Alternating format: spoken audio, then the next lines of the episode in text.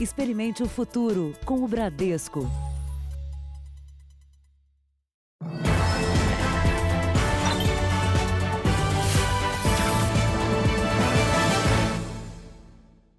Boa noite. Boa noite. Foram encerrados hoje em São Paulo os depoimentos sobre o desaparecimento da líder comunitária Vera Lúcia. O carro dela foi encontrado queimado com um corpo carbonizado dentro. Para os investigadores, Vera Lúcia foi assassinada por alguém próximo ao círculo familiar e profissional dela. 20 pessoas foram ouvidas no inquérito: os cinco filhos, amigos e os funcionários de confiança da instituição que Vera Lúcia presidia. Segundo os investigadores, houve contradição em alguns depoimentos. A polícia já solicitou a quebra do sigilo bancário da ONG e da líder comunitária, mas já sabe que ela movimentava até 700 mil reais por mês em 10 contas. Vera Lúcia da Silva Santos, de 64 anos, desapareceu na última quinta-feira de manhã no Grajaú, extremo sul da capital paulista, perto da ONG. Para os investigadores, o crime foi praticado por alguém próximo da vítima e a motivação foi financeira. A polícia apreendeu os celulares dos funcionários da ONG e dos filhos da líder comunitária durante os depoimentos e já pediu à justiça a quebra do sigilo telefônico de todos. A gente acredita que se isso vai ajudar a desvendar, a encontrar minha mãe ou é, encontrar o responsável por esse crime bárbaro, a gente vai fazer. Os policiais querem investigar possíveis movimentações financeiras suspeitas que teriam sido feitas dois dias depois que o carro em que a líder comunitária desapareceu foi encontrado queimado. Transações que podem ser o motivo do crime. Uma delas envolve a transferência de parte de uma doação para a ONG de 200 mil reais. Quando foram ouvidos, os filhos de Vera Lúcia cederam material genético para que a perícia faça o confronto com o DNA do corpo encontrado no veículo. Mas o exame pode ser inconclusivo, porque o fogo pode ter eliminado traços genéticos. Até que isso aconteça, é, um, é o carro da minha mãe encontrado com um corpo carbonizado. Tecnicamente, não é a minha mãe.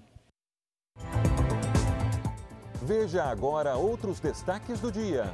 Ex-governador Geraldo Alckmin é denunciado por lavagem de dinheiro e corrupção. Presidente Bolsonaro começa a mudar a articulação política no Congresso. FBI suspeita que China escondeu espiã dentro de consulado nos Estados Unidos. Nuvem de gafanhotos volta a ameaçar sul do país.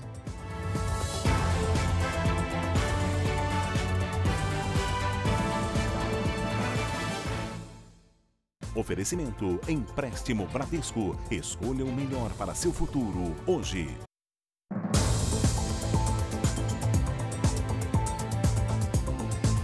A polícia do Rio de Janeiro prendeu hoje quatro suspeitos de integrar a maior quadrilha de clonagem de veículos do estado. As oficinas do crime funcionavam nas comunidades da zona norte do Rio. Os carros roubados eram modificados e preparados para venda. Esse aí que tu quer, tia, aí, ó. Aí a hora que a gente está trabalhando. Durante um ano, a Polícia Civil e o Ministério Público monitoraram a quadrilha especializada em roubar e clonar carros de luxo. Hoje, os agentes cumpriram mandados de busca e apreensão. Quatro suspeitos foram presos em flagrante num desmanche. Segundo a polícia, o esquema criminoso chegou a movimentar 5 milhões de reais em um ano. Mais de 100 carros foram roubados por encomenda nesse período. Veículos que foram adulterados e vendidos com preços abaixo do valor de mercado. Você imagina carros de luxo sendo vendidos a 10% do valor e entregues totalmente clonados, inclusive com documentação apta a passar numa blitz, por exemplo. As encomendas eram feitas em um grupo de mensagem de aplicativo. Para não chamar a atenção, os criminosos pediam aos compradores alguns cuidados. A única coisa que você não pode fazer são duas coisas: tomar multa, nem andar com flagrante, arma, droga dentro do carro. Ligado? O resto, de boa. Além do Rio, os carros clonados também foram vendidos em Santa Catarina, Espírito Santo e Ceará. A quadrilha também vendia armas. Dois chefes da organização tiveram a prisão decretada, mas os mandados não foram cumpridos devido à determinação do Supremo Tribunal Federal que impede operações em comunidades na pandemia. O STF entendeu que a polícia não pode entrar em comunidades, é, salvo uma situação excepcional, mas não deixou claro que situação excepcional é essa. Então a gente optou por não cumprir esses mandados judiciais nesse momento. No Rio Grande do Sul, um homem foi linchado depois de um acidente de trânsito. Márcio André Loureiro trabalhava como auxiliar em uma distribuidora de gás de Rio Grande, a 300 quilômetros da capital gaúcha. Ele estava no banco do carona do caminhão da empresa que atropelou uma menina de 7 anos. E nesse momento, um deles foi até um estabelecimento comercial ali para pedir ajuda, chamar a SAMU, essas coisas, enquanto o outro ficou no caminhão. Começou a aglomerar populares na volta, começaram a jogar pedras no caminhão. Uh Aí houve um tumulto. Márcio desceu do caminhão para prestar socorro à menina e acabou sendo agredido por pessoas revoltadas com o acidente. Ele tentou fugir, mas foi perseguido e morto a tiros por um parente da criança, que foi preso em flagrante. A tragédia muito triste que comoveu a cidade, uma barbárie, uma coisa primitiva sendo que os trabalhadores indo para o BGV entregar os botijões de gás para os seus clientes, o que, que acontece? Após o crime, o caminhão teve toda a carga saqueada. O motorista que provocou o acidente foi ouvido pela polícia e liberado. Já a criança foi socorrida e está fora de perigo. Para essa socióloga, o que aconteceu demonstra a intolerância da população. Precisamos reforçar os valores de empatia e de solidariedade, porque é isso que vai fazer com que a gente entenda e respeite o outro e a diversidade. O estudante de veterinária Gabriel Ribeiro, suspeito de participar do comércio ilegal de cobras no Distrito Federal, presta depoimento à polícia neste momento. Mais cedo foi ouvida uma veterinária que também pode ter envolvimento com o grupo de estudantes. Fabiana Volkweis esteve na delegacia para esclarecer se ajudava estudantes a reproduzir animais silvestres ilegalmente. Ela foi ouvida por mais de duas horas e saiu sem dar entrevista. A senhora sabia que eles reproduziam cobra de maneira ilegal? Claro que não. Nesta foto, Fabiana ajuda Pedro Krambeck e outros estudantes a fazer um ultrassom gestacional numa cobra. A serpente da espécie urutu é uma das mais venenosas do Brasil. Hoje, a Justiça Federal confirmou oficialmente o afastamento da coordenadora do CETAS, o Centro de Triagem e Recuperação de Animais Silvestres do IBAMA. Adriana da Silva Mascarenhas é suspeita de presentear amigos e pessoas próximas com animais silvestres de maneira ilegal. É a segunda denúncia contra a servidora em menos de um ano. A polícia passou a investigar a servidora depois que o jornalismo da Record TV denunciou que uma das cobras ilegais encontradas num aras estava numa caixa dos setas. Segundo o documento, Adriana Mascarenhas concedia licenças irregulares para a captura, coleta e transporte de animais silvestres a amigos e parentes. Uma das licenças assinadas pela servidora federal foi encontrada na casa do estudante Gabriel Ribeiro, acusado de tentar atrapalhar as investigações sobre o suposto esquema de tráfico de animais no Distrito Federal. Gabriel foi preso ontem por esconder as serpentes do amigo Pedro Krambeck, picado por uma cobra-naja no início do mês. Pedro permanece em recuperação e só deve prestar depoimento no mês que vem. No Rio de Janeiro, a polícia prendeu um homem suspeito de produzir anabolizantes dentro de casa. Os produtos seriam vendidos em academias de musculação. Hormônio em forma de pasta, substâncias derivadas da testosterona e até remédio para tratamento de piolho. Leonardo Carlos Lima é suspeito de usar esses produtos para preparar anabolizantes. A polícia apreendeu o material na casa dele, onde funcionava uma fábrica clandestina. Os policiais chegaram até Leonardo por meio de uma denúncia anônima, mas ele conseguiu fugir. Foi preso minutos depois, perto de casa, por agentes da Delegacia do Consumidor. Algumas substâncias foram compradas na Deep Web, um território sem lei na internet e difícil de ser rastreado. Leonardo criava perfis falsos para conseguir adquirir os produtos. O falso alquimista morava neste condomínio. De acordo com a polícia, ele misturava as substâncias sem nenhum conhecimento profissional na área. Os produtos saíam daqui com a aparência de remédios. Isso colocava em risco não só a saúde de quem consumia, mas também a segurança dos vizinhos. No final, o produto ficava assim: tudo isso aqui é falso. Ele não poderia estar fazendo isso. Então, é colocando em risco as pessoas que consomem, né? E colocando em risco também toda a, a, a, parte ambiental também. De acordo com os investigadores, Leonardo vendia os produtos em academias de musculação. Isso aqui é para aplicar intramuscular. Você imagina o que pode ocorrer se uma pessoa consumiu dele esse produto e se aplicou. Leonardo Lima vai responder por adulteração e falsificação de produtos químicos. A pena para esses crimes pode chegar a 15 anos de prisão. O ex-governador de São Paulo e ex-candidato à presidência, Geraldo Alckmin, foi denunciado pelos crimes de corrupção e lavagem de dinheiro. Segundo delação de executivos da construtora Odebrecht, ele teria recebido dinheiro via Caixa 2 para financiar campanhas eleitorais. Na planilha de propinas da empreiteira, segundo a denúncia, Geraldo Alckmin, do PSDB, aparece com o codinome Belém. Em 2010, segundo a Lava Jato, o cunhado de Alckmin, Ademar César Ribeiro, foi o intermediário na negociação. Carlos Armando Pascoal era um dos diretores da empreiteira. No depoimento, disse que o próprio Alckmin repassou o contato do cunhado.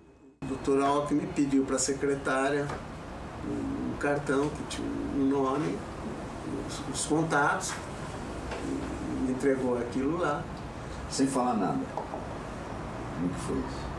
Não, ele disse só, esse aqui é meu, meu, meu cunhado, aqui, que a gente combinou aqui. As doações não declaradas à Justiça Eleitoral, num total de 2 milhões de reais, segundo o Ministério Público, foram feitas em dinheiro, que era entregue no escritório do cunhado de Geraldo Alckmin. Depois, em 2014, quando Alckmin se reelegeu governador, o valor foi ainda maior, 9 milhões e 300 mil reais. E os pagamentos, de acordo com a investigação, foram feitos a outro intermediário, o tesoureiro da campanha. Era Marco Monteiro, que teria recebido o dinheiro dividido em 11 repasses. Arnaldo Cumplido era o executivo da Odebrecht, supostamente encarregado por outro diretor da empresa de fazer os pagamentos. Entre abril e outubro de 2014, é, Luiz Bueno me solicitou que programasse pagamentos sobre o codinome INM e também Salsicha, e que MM seria Marcos Monteiro, coordenador financeiro da campanha de Geraldo Alckmin. A Odebrecht, por ter contratos com o governo do estado na época, não poderia, pela lei, fazer doações de campanha, mesmo que fossem declaradas à Justiça Eleitoral. Além do ex-governador e do tesoureiro, o Ministério Público denunciou no processo outras oito pessoas.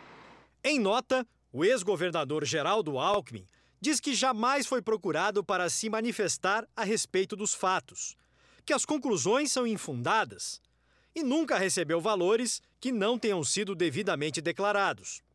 O PSDB de São Paulo disse que reitera sua confiança no ex-governador e acredita que os fatos serão devidamente esclarecidos. A Odebrecht disse que colabora com a investigação. A Odebrecht disse ainda que mudou sua forma de atuação e a notícia de hoje se refere ao passado.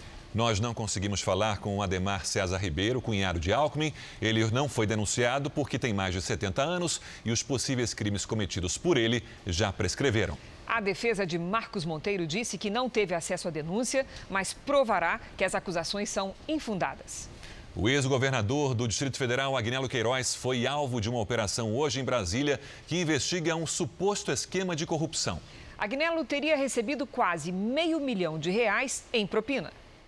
Agnello Queiroz estava em casa quando a polícia chegou. O ex-governador do Distrito Federal foi um dos alvos da Operação Alto Escalão, deflagrada pela Polícia Civil e pelo Ministério Público. Os investigadores apuram supostas fraudes na compra de centenas de leitos hospitalares para a rede pública de saúde durante a gestão do petista. De acordo com as investigações, há indícios de que a empresa Metal foi escolhida para fornecer os leitos. Ela teria se comprometido a pagar propina a Agnello e ao então secretário de Saúde, Rafael Barbosa. Para os procuradores, eles receberam indevidamente 462 mil reais. Segundo os investigadores, o dinheiro teria sido utilizado para abastecer Caixa 2 de campanha. Os 13 mandados de busca e apreensão de hoje fazem parte de um desdobramento da Operação Checkout, que já levou no ano passado para a prisão o ex-secretário da Saúde do Distrito Federal. Os novos fatos foram revelados em depoimentos de delação premiada e se juntam a outras três fases de apurações já realizadas para combater fraudes na secretaria. Na casa do ex-governador, a polícia apreendeu uma arma sem registro e, por isso, ele foi levado à delegacia. A defesa de Rafael Barbosa disse que ele não era mais secretário de saúde quando foi assinado o contrato para a compra de leitos, o que evidencia a ilegalidade da operação. Agnello Queiroz disse que foi surpreendido com a operação. Até o momento, a defesa do ex-governador não teve acesso à investigação instaurada pela Polícia do Distrito Federal e pelo Ministério Público. O Partido dos Trabalhadores disse que só vai se manifestar depois do ex-governador. Vamos agora aos números de hoje da pandemia de coronavírus no Brasil. Segundo o Ministério da Saúde, o país tem 2.287.475 casos de Covid-19, com 84.082 mortos. Foram 1.311 registros nas últimas 24 horas. Ainda de acordo com o boletim do Ministério da Saúde, 1.570.237 pacientes estão curados e mais de 633 mil seguem em acompanhamento. Em Salvador, o comércio vai retomar as atividades depois de quatro meses. A repórter Léo Rodrigues tem os detalhes ao vivo. Léo, boa noite.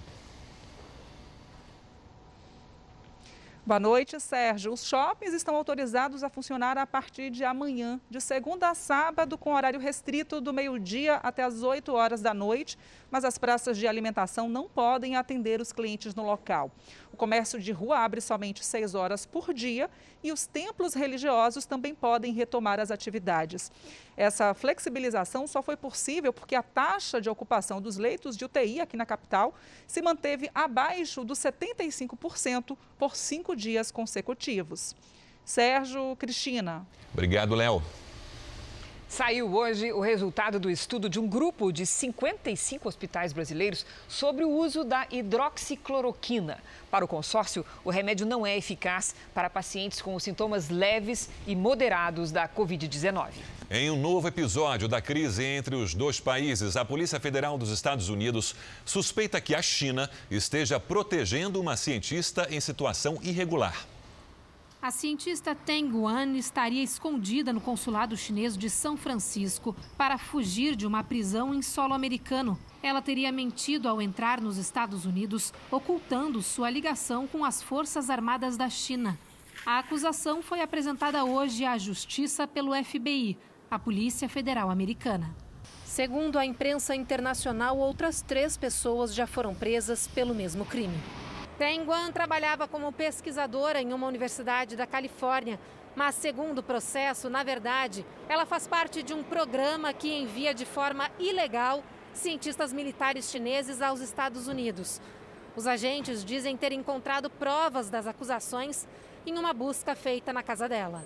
A intenção seria espionar pesquisas feitas por institutos universitários americanos. Nesta semana, os Estados Unidos determinaram o fechamento do consulado chinês em Houston, no Texas.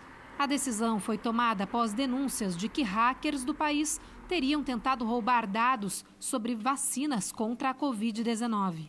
Hoje, Pequim afirmou que Washington precisa agir com cautela. A China nega as acusações e promete retaliar caso o fechamento do consulado não seja revertido. Os protestos contra o racismo em Portland, nos Estados Unidos, se tornaram violentos e causaram destruição. Vamos voltar com Evelyn Bastos agora ao vivo. Boa noite, Evelyn. Os agentes federais estão aí para garantir a segurança? Oi, Cris. Boa noite para você, para o Sérgio, para todos que nos assistem. Estão sim, viu? Eles foram enviados pelo presidente Donald Trump para reprimir a onda de violência que tomou conta da cidade. Na noite passada, novos confrontos aconteceram e o prefeito da cidade acabou sendo atingido por uma bomba de gás lacrimogênio que foi disparada pelos policiais. Apesar do susto, ele passa bem. Os agentes federais disseram que os disparos não letais foram feitos porque a população tentou invadir um tribunal da cidade. Segundo autoridades locais, vândalos estão se infiltrando nas manifestações contra o racismo para provocar destruição. Cris. Obrigada, Evelyn. Veja daqui a pouco, taxa de desemprego sobe em junho. E também, nuvem de gafanhotos deixa em alerta autoridades do sul do país. E hoje, às 10h30 da noite, tem a estreia da nova temporada do Repórter Record Investigação com Adriana Araújo.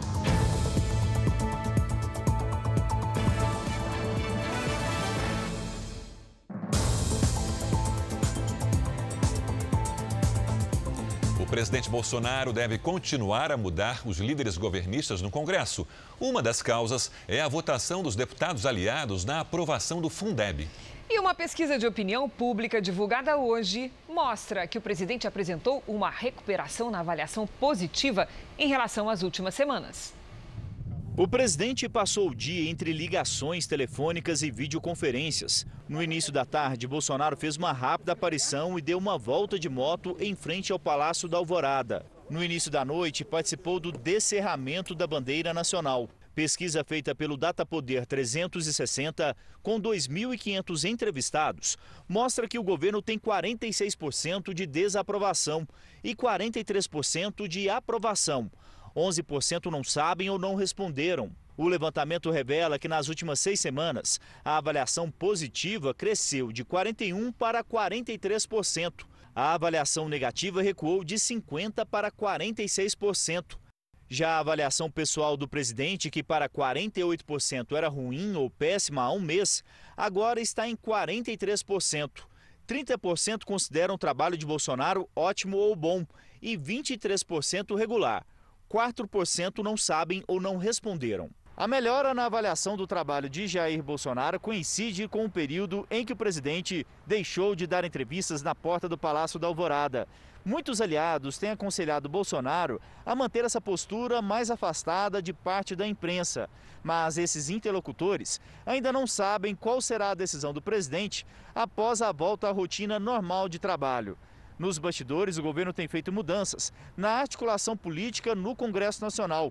Parlamentares da chamada ala ideológica perderam espaço. A deputada Bia Kici saiu da vice-liderança do governo. Um dos motivos apontados para a perda de função foi o voto contra o acordo fechado pelo Palácio do Planalto para a aprovação do Fundeb, Fundo Nacional da Educação Básica. Também existem outras movimentações em torno da liderança do governo na Câmara dos Deputados. O atual líder, Major Vitor Hugo, pode ser substituído porque não tem uma boa relação com o ministro responsável pela articulação política, Luiz Eduardo Ramos. Caso ocorra mudança, o deputado e ex-ministro Ricardo Barros, do Progressistas, é uma opção para o cargo.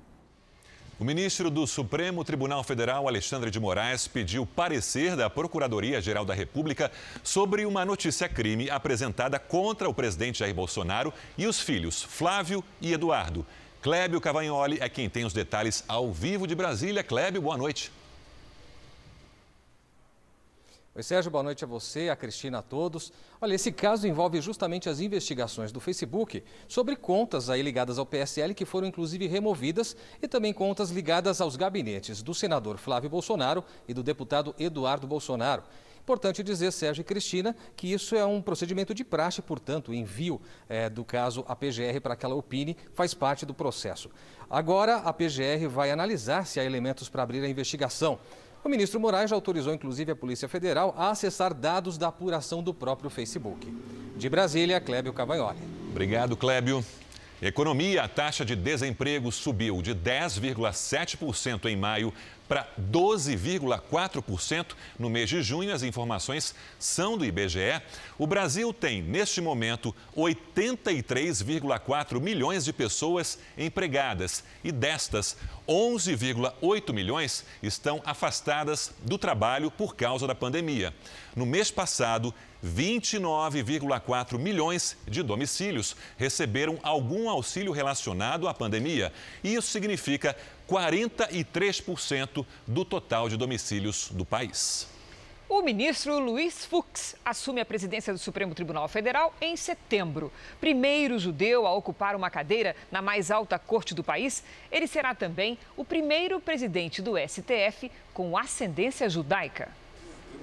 O carioca Luiz Fux nasceu em 1953 numa família de exilados. Os avós fugiram da Romênia durante a perseguição nazista na Segunda Guerra Mundial. No Rio de Janeiro, passou a infância na comunidade judaica no Andaraí, onde a avó foi presidente de uma casa de acolhimento a crianças abandonadas, o Lar das Crianças Israelitas. O fato do ministro Fux ser judeu, além da capacidade dele, é, nos enche muito de orgulho, porque nós judeus somos uma comunidade muito pequena no Brasil. Nós somos menos de 100 mil numa população de mais de 200 milhões de habitantes. Então, nos enche muito orgulho saber que o presidente do Supremo também é judeu. Formado na Universidade Estadual do Rio de Janeiro, por onde também é doutor em Direito Processual Civil, o desembargador Luiz Fux foi ministro do Superior Tribunal de Justiça entre 2001 e 2011, quando assumiu a cadeira no Supremo Tribunal Federal por indicação da ex-presidente Dilma Rousseff. Em 2018, presidiu o Tribunal Superior Eleitoral. Fux foi eleito presidente do Supremo para os próximos dois anos. A posse no STF está marcada para o dia 10 de setembro. O ministro será o primeiro judeu a presidir a mais alta corte do país. Espero que seja a primeira de muitas. Só posso ficar alegre e contente. Isso é bom para os dois, para o Brasil, para Israel. Faz a união ficar maior ainda. O rabino Davi Waitman reforça a importância de ter um membro da comunidade judaica ocupando um cargo tão relevante.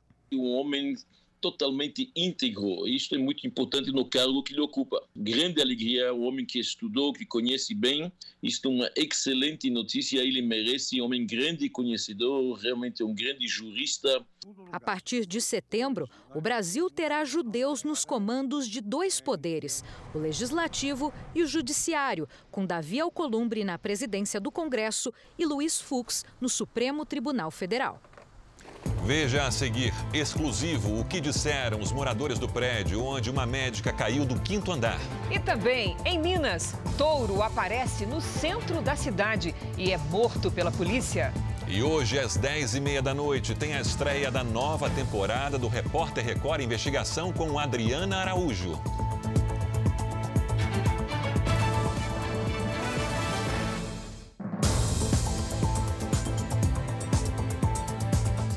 Uma organização social que assinou contratos milionários com a Prefeitura do Rio de Janeiro na gestão do ex-prefeito Eduardo Paes foi alvo de uma operação. O ex-presidente do IABAS, o Instituto de Atenção Básica e Avançada à Saúde, e a mulher dele foram presos suspeitos de desviar mais de 6 milhões de reais de verbas públicas. No papel, uma organização social ligada à saúde mas para o Ministério Público era uma organização criminosa especializada em desviar dinheiro público e que teria se instalado na Secretaria Municipal de Saúde do Rio, na gestão do ex-prefeito Eduardo Paes. De acordo com a investigação, o IABAS, Instituto de Atenção Básica e Avançada à Saúde, teria desviado mais de 6 milhões de reais em contratos com a prefeitura. Ex-diretores e empresários ligados ao IABAS foram presos hoje entre eles Luiz Eduardo Cruz e a mulher dele, Simone Amaral da Cruz. A polícia fez buscas na casa deles no Rio de Janeiro e na sede da empresa em São Paulo. O casal foi preso em Campinas, no interior paulista. Segundo os investigadores, Luiz Eduardo Cruz, à frente do IABAS, teria criado um esquema criminoso para fechar contratos públicos de administração de unidades de saúde e depois usava empresas de fachada como prestadores de serviço para desviar as verbas. As investigações apontam que foi durante a gestão do ex-prefeito Eduardo Paes que o IABAS ampliou os negócios. Quando fechou o primeiro contrato com a Prefeitura do Rio em 2009, a organização não tinha ainda funcionários e nem mesmo uma sede. Descendência é, descomunal de contratos com o IABAS, velozes, celebrados de maneira veloz. A musculatura que o IABAS ganhou foi graças aos contratos celebrados com aquele um ente municipal à época de, sua, de, de seu mandato. Para o Ministério Público, o mesmo esquema criminoso foi usado para fechar negócios com estados e outros municípios. Só em abril de 2020, o Iabas já havia recebido mais de 5 bilhões de reais em contratos com os estados de Mato Grosso do Sul e Rio de Janeiro além das prefeituras de São Paulo e Rio. O Iabas foi desclassificado na gestão do prefeito Marcelo Crivella e multado em quase 28 milhões de reais por má gestão de recursos públicos. A atual prefeitura não faz parte da denúncia do Ministério Público. Essa OS nada tem a ver com o governo do prefeito Crivella. Foi fiscalizada, foi multada, foi desqualificada e despedida. O Iabas ainda é investigado por suspeitas de fraudes na construção de hospitais de campanha para o governo do Rio.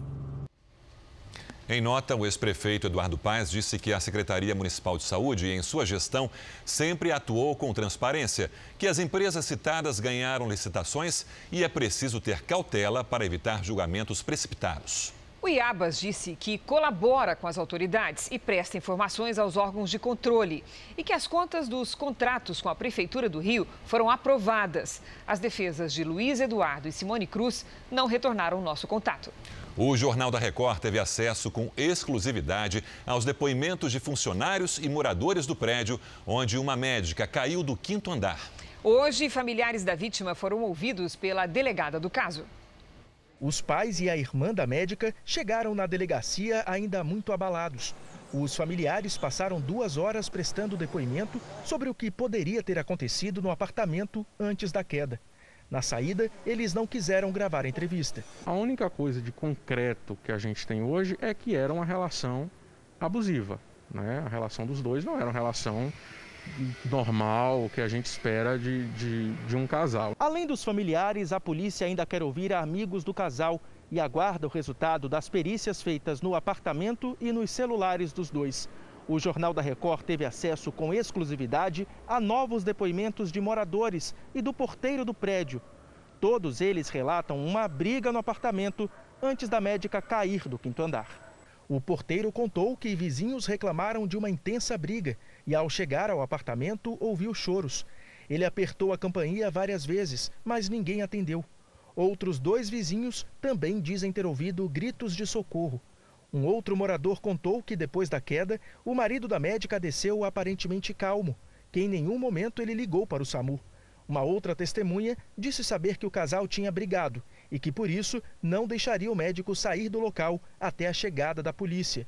O inquérito deve ser concluído em 10 dias e o médico pode ser indiciado por tentativa de feminicídio. Muito importante a gente saber o que foi que antecedeu as ligações, para quem ela ligou, para quem ligou, as mensagens que foram trocadas. Então, assim, tudo isso são provas documentais, provas técnicas que nós estamos aguardando laudo para realmente nós fecharmos o inquérito, decidimos e depois encaminhar para o Ministério Público, para o Poder Judiciário, que será o próximo passo. Apesar de todas as recomendações de uso de máscara e distanciamento, muita gente ainda desrespeita as regras. A repórter Daniela Salermo mostra o comportamento do paulistano. Nas feiras livres, sentar para comer no local é proibido, mas sempre há quem dá um jeitinho. No transporte público, janelas abertas e o uso de máscara são básicos, cumpridos pela maioria.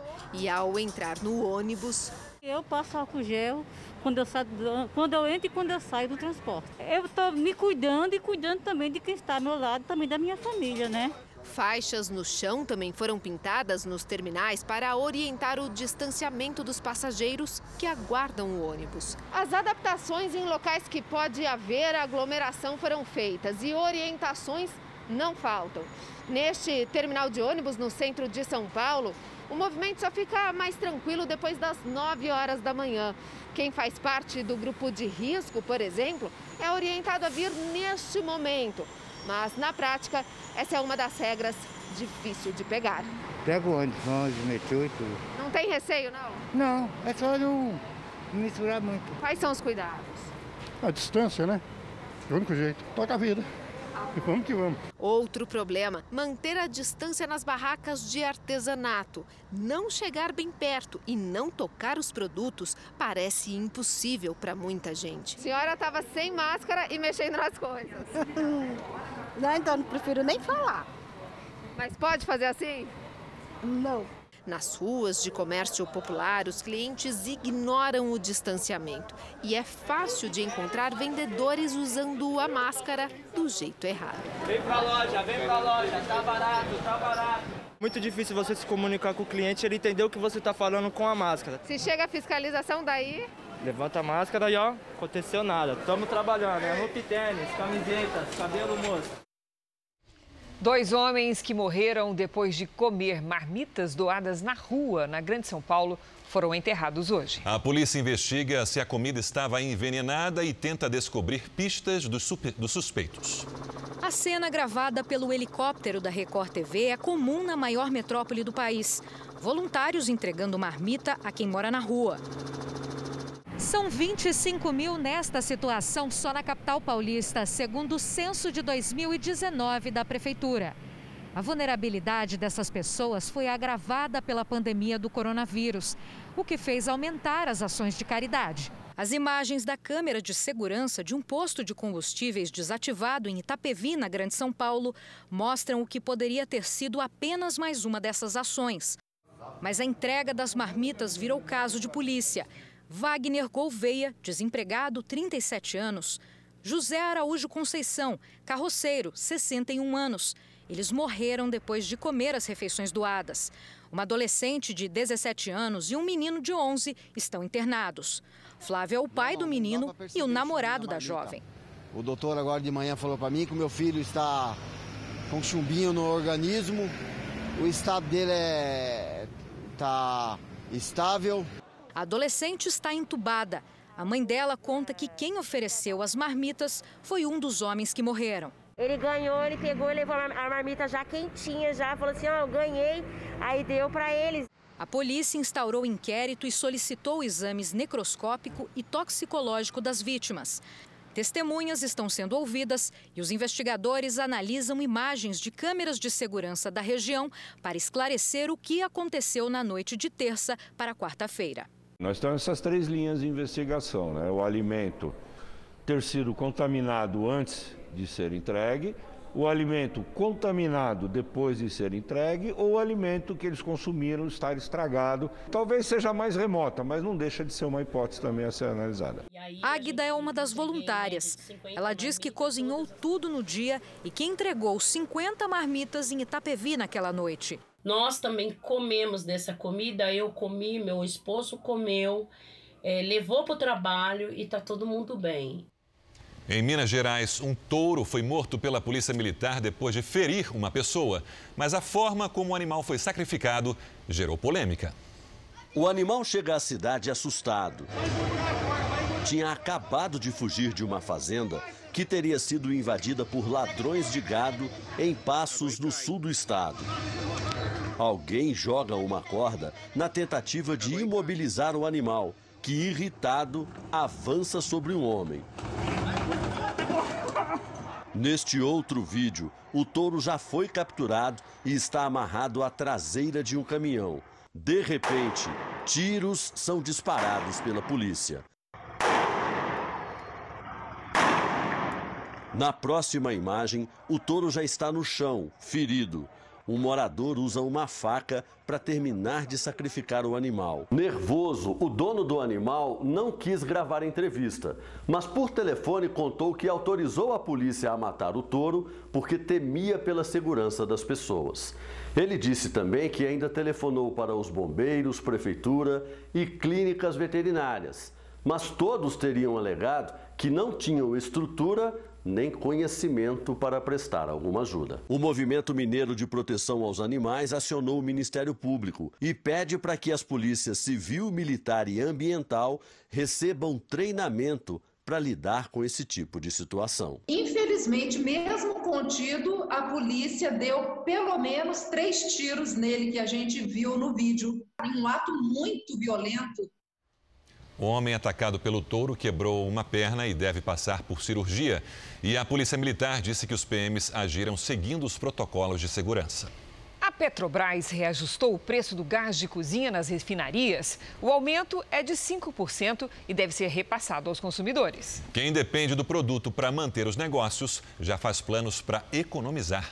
Depois de quatro meses fechado, o restaurante da Glauce reabriu as portas. Com mudança, o salão só recebe metade da capacidade. Por enquanto, o movimento é metade do que era antes da pandemia. Para piorar, a empresária foi surpreendida com a notícia de que o gás de cozinha que representa cerca de 10% dos gastos do restaurante, vai ficar mais caro. Por isso, ela já decidiu: a churrasqueira a gás não volta a funcionar tão cedo. A gente não pode fechar, então a gente tem que buscar uma saída. Se já estava economizando, vamos economizar mais ainda. A Petrobras anunciou que o gás de cozinha vai ficar 5% mais caro nas refinarias. É o quarto aumento do ano e vale para todos os consumidores: doméstico, comercial e industrial. O botijão de 13 quilos custa em média 70 reais. Com o aumento, deve chegar ao consumidor entre um e dois reais mais caro. Mas o impacto não deve ser imediato. Muitos revendedores de gás vai quebrar e não vai sair do mercado por quê? Porque não consegue repassar o aumento e a margem cai para baixo. Nesta lanchonete, o jeito também vai ser refazer as contas. O carro-chefe são as esfirras. Todos os dias são assadas 400. Mas aumentar o preço agora está fora de cogitação. O nosso preço está aí, entendeu? E o povo já acha que o nosso, nosso preço está muito alto. Aí se nós for aumentar mais, não tem como, entendeu? Nós vamos aumentar.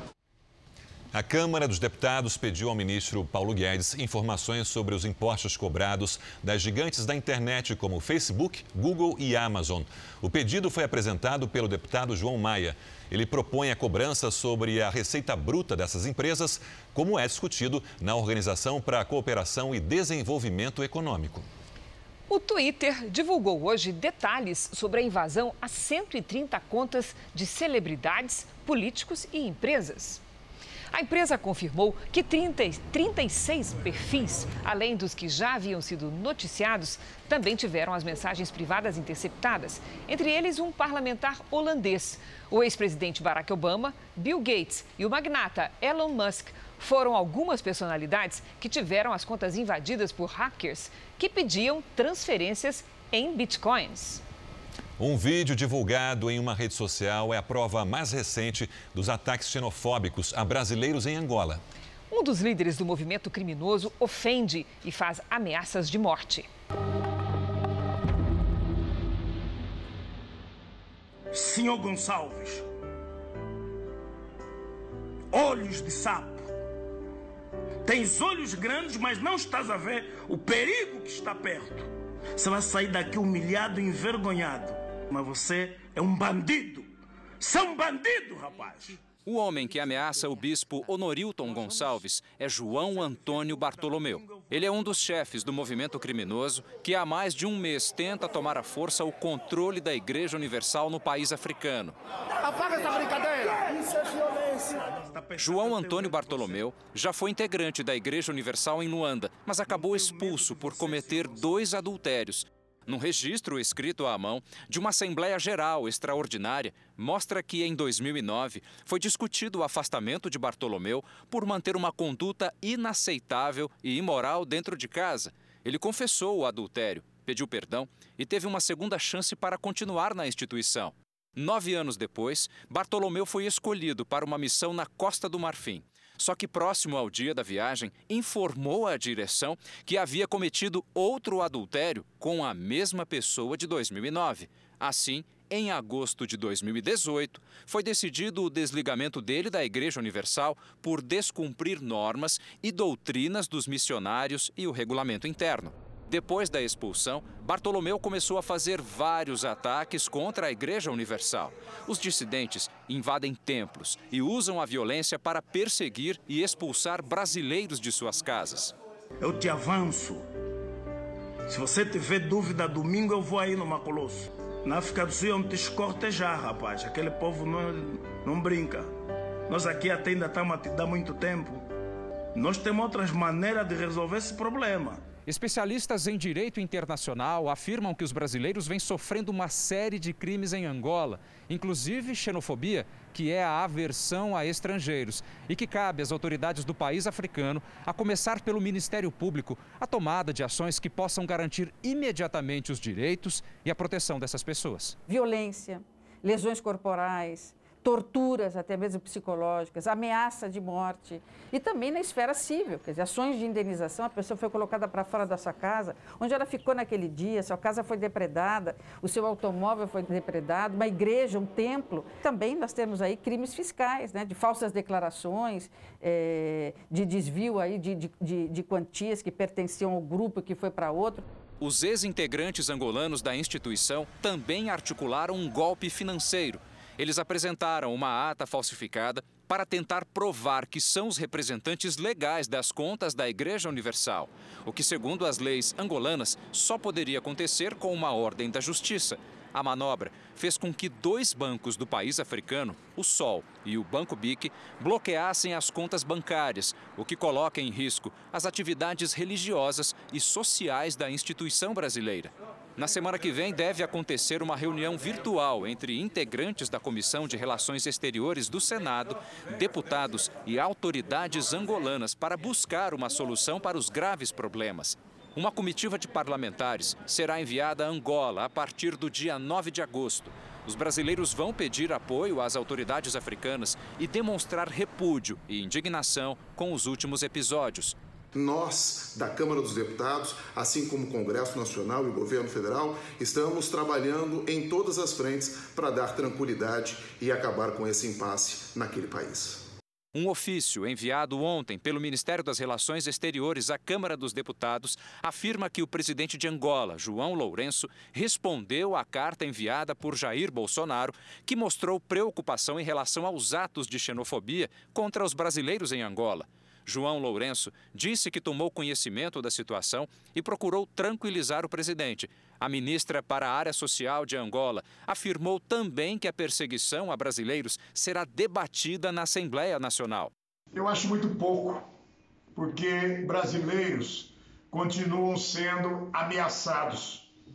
Patrimônio de igrejas sendo depredado ou expropriado celulares, documentos de brasileiros sendo ilegalmente recolhidos. É preciso providências imediatas. Não podemos ficar esperando a Assembleia Nacional, que isso pode acabar em muito mais dor, ferimentos e até em mortes. Este doutor em Direito Internacional pela Universidade de São Paulo repudia as ameaças dos dissidentes angolanos. Dizer que vai utilizar da violência numa situação como essa mostra que essa pessoa não tem relação alguma com democracia, com direitos humanos, com liberdade religiosa. Nada, não tem relação alguma. O ministro interino da Saúde, Eduardo Pazuello, esteve hoje no Paraná, onde afirmou que o governo está disponibilizando quase 14 bilhões de reais para municípios, dos quais 2 bilhões e meio vão para os estados, e que o Exército vai continuar a fazer entrega emergencial de medicamentos no combate à Covid-19. O Exército está autorizado a fazer a logística em apoio às, às, ações de combate ao Covid em todos os comandos conjuntos, assim que vai ser feito com todos os estados e municípios do país, não só o Paraná. A gente não tem hoje é, é, uma, um estoque de emergência capaz de você colocar 30 dias em cada lugar.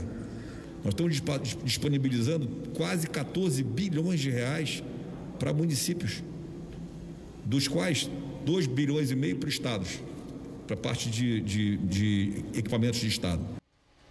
A Argentina começou hoje a pulverizar lavouras e pomares para tentar controlar a nuvem de gafanhotos. A repórter Paloma Poeta tem outras informações. Boa noite, Paloma. Essa nuvem está perto de chegar ao Brasil? Olá, Cristina. Boa noite a você e a todos pode chegar sim. Uma mudança na direção dos ventos fez com que a nuvem de gafanhotos ficasse a menos de 100 quilômetros do Brasil, ainda na Argentina. Técnicos argentinos aplicaram inseticidas por via terrestre na cidade de Federação, bem perto do Uruguai. O município gaúcho mais próximo dessa região é Barra do Quaraí. Essa é a mesma nuvem de gafanhotos que se aproximou do Rio Grande do Sul em maio. Para ajudar no possível combate aos gafanhotos, o governo do estado deve divulgar ainda hoje um plano de emergência e o Ministério da Agricultura já liberou uma verba de 600 mil reais. Se essa nuvem de gafanhotos avançar por território brasileiro, o prejuízo aos produtores pode passar de um milhão de reais por dia. Cristina. Obrigada, Paloma. Hora de falar do tempo. Previsão mantida para amanhã, Lidiane, ou vem chuva para pelo menos para os estados do sul? Vem chuva sim, Cris. Boa noite para você, para quem nos acompanha. Uma frente fria avança nesta sexta-feira pelo Rio Grande do Sul e aí sim pode provocar temporais. Chuva para valer mesmo só no estado gaúcho. Entre Santa Catarina e o Ceará e do Tocantins até o Acre, aí tempo firme e quente. Entre o sul da Bahia e Natal, aquela chuvinha rápida a qualquer hora. E pancadas no Amapá e também em Roraima.